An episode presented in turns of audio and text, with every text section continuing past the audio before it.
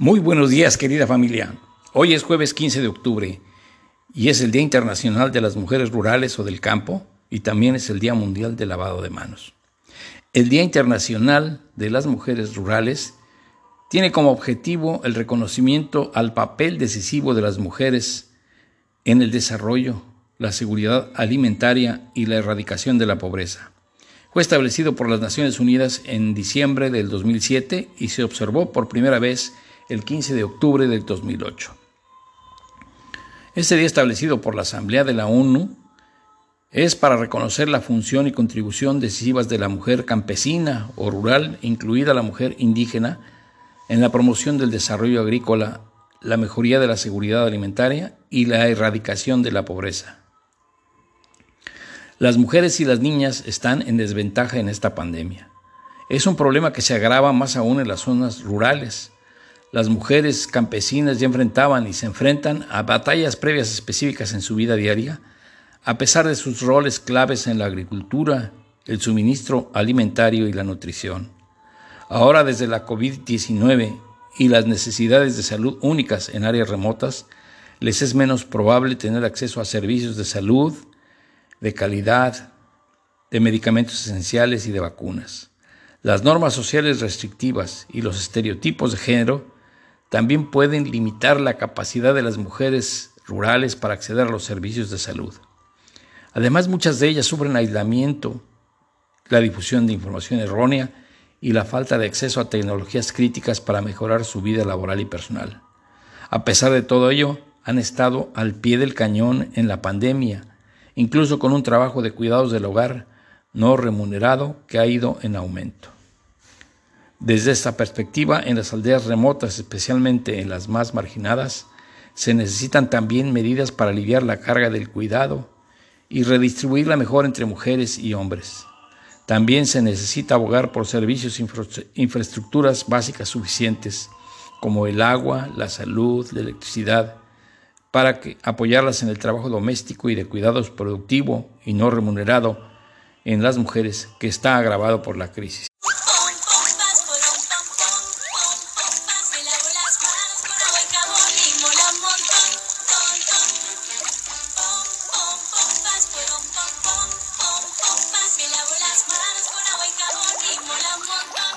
El primer Día Mundial de Lavado de Manos se celebró en el 2008 cuando más de 120 millones de niños en todo el mundo se lavaron las manos con jabón en más de 70 países.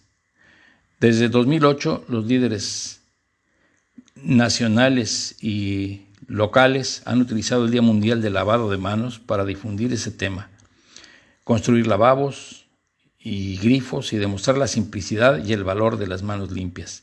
Desde entonces, el Día Mundial del Lavado de Manos ha seguido creciendo.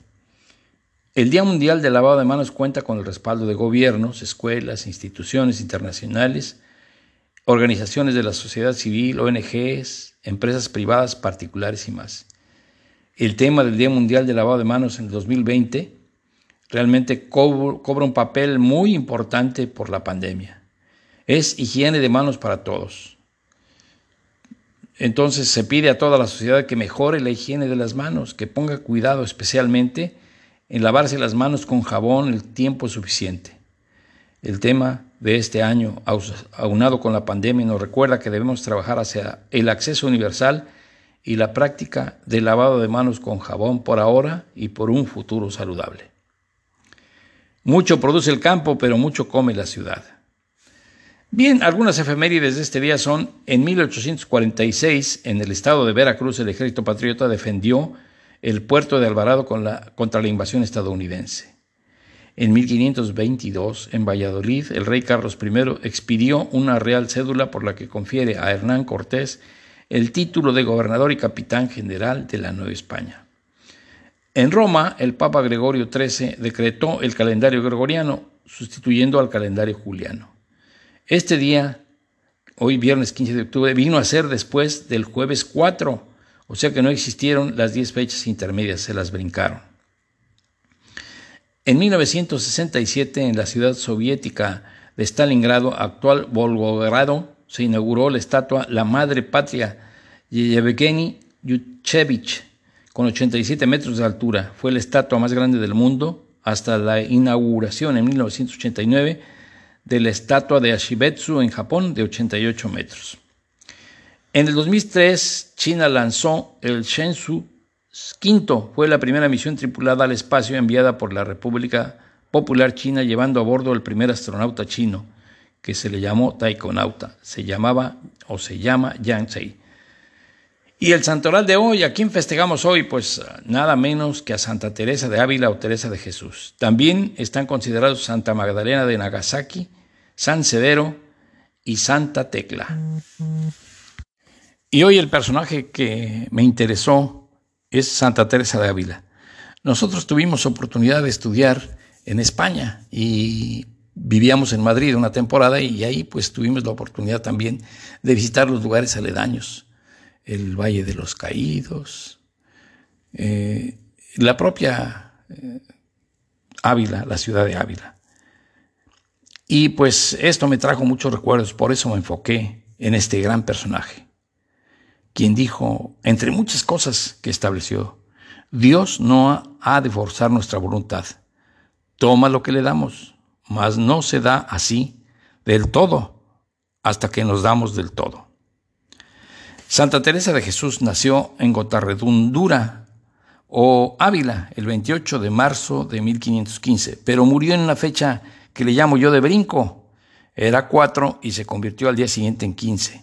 El 15 de octubre de 1582, fecha en que, como ya dije anteriormente, se modificó el calendario juliano. Ella fue una monja fundadora de la Orden de los Carmelitas Descalzos, que es una rama de la Orden de Nuestra Señora del Monte Carmelo. Fue una mística y escritora española. También fue conocida simplemente o es conocida como Santa Teresa de. Su nombre secular fue Teresa Sánchez de Cepeda, Dávila y Ahumada. La beatificaron en 1614 y la canonizaron en 1622. Junto con Juan de la Cruz o San Juan de la Cruz se la considera la cumbre de la mística experimental cristiana y una de las grandes maestras de la vida espiritual de la Iglesia.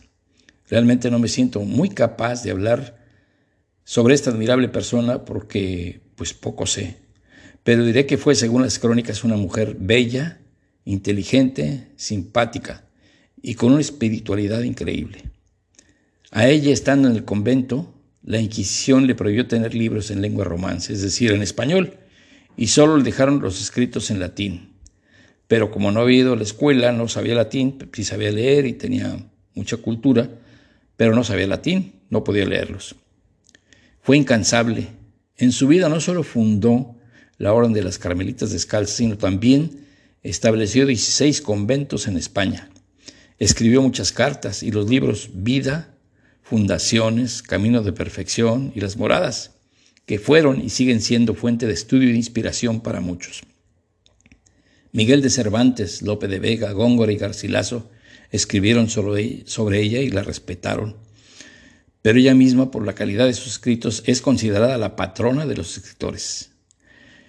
Dijo en su vida tener comunicación con Jesucristo, que fue quien le inspiró a escribir después de que le fueron retirados sus libros. Y tuvo varios arrobamientos o éxtasis, representado uno de ellos en una estupenda escultura de Lorenzo Bernini.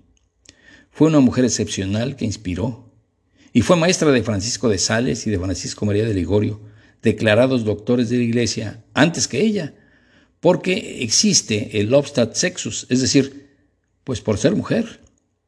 Y es que esto procede de una declaración de San Pablo en la carta primera que le escribió a Timoteo, en donde dice, la mujer aprende en silencio, con toda sujeción, porque no permito a la mujer enseñar ni ejercer dominio de la mujer sobre el hombre, sino estar en silencio. Yo creo que con los años esto fue considerado una aberración porque había sido maestra de dos doctores. Tan solo consideramos que en dos mil años de existencia que tiene la iglesia hay actualmente 36 doctores y actualmente cuatro de ellas son mujeres. De esta monja se manifestaba sobre todo en la elección de novicias, su intuición y su sabiduría. Lo primero que exigía aún antes de la piedad era que fuesen inteligentes, es decir, equilibradas y maduras, porque sabía que es más fácil adquirir la piedad que la madurez de juicio. Decía, una persona inteligente es sencilla y sumisa, porque ve sus faltas y comprende que tiene necesidad de una guía. Una persona tonta y estrecha es incapaz de ver sus faltas, aunque se las ponga delante de los ojos. Y como está satisfecha de sí misma, jamás mejorará. Aunque el Señor diese a esta joven los dones de la devoción y la contemplación, jamás llegará a ser inteligente, de suerte que será siempre una carga para la comunidad. Que Dios nos guarde de las monjas tontas. Vivo sin vivir en mí y tan alta vida espero que muero porque no muero. Hay mucho que aprender de esta hermosa mujer de cuerpo y alma, pero ya le corresponde a cada uno enterarse de su obra. Me despido con una de sus mejores poesías hecha canción. Nada te turbe, nada te espante.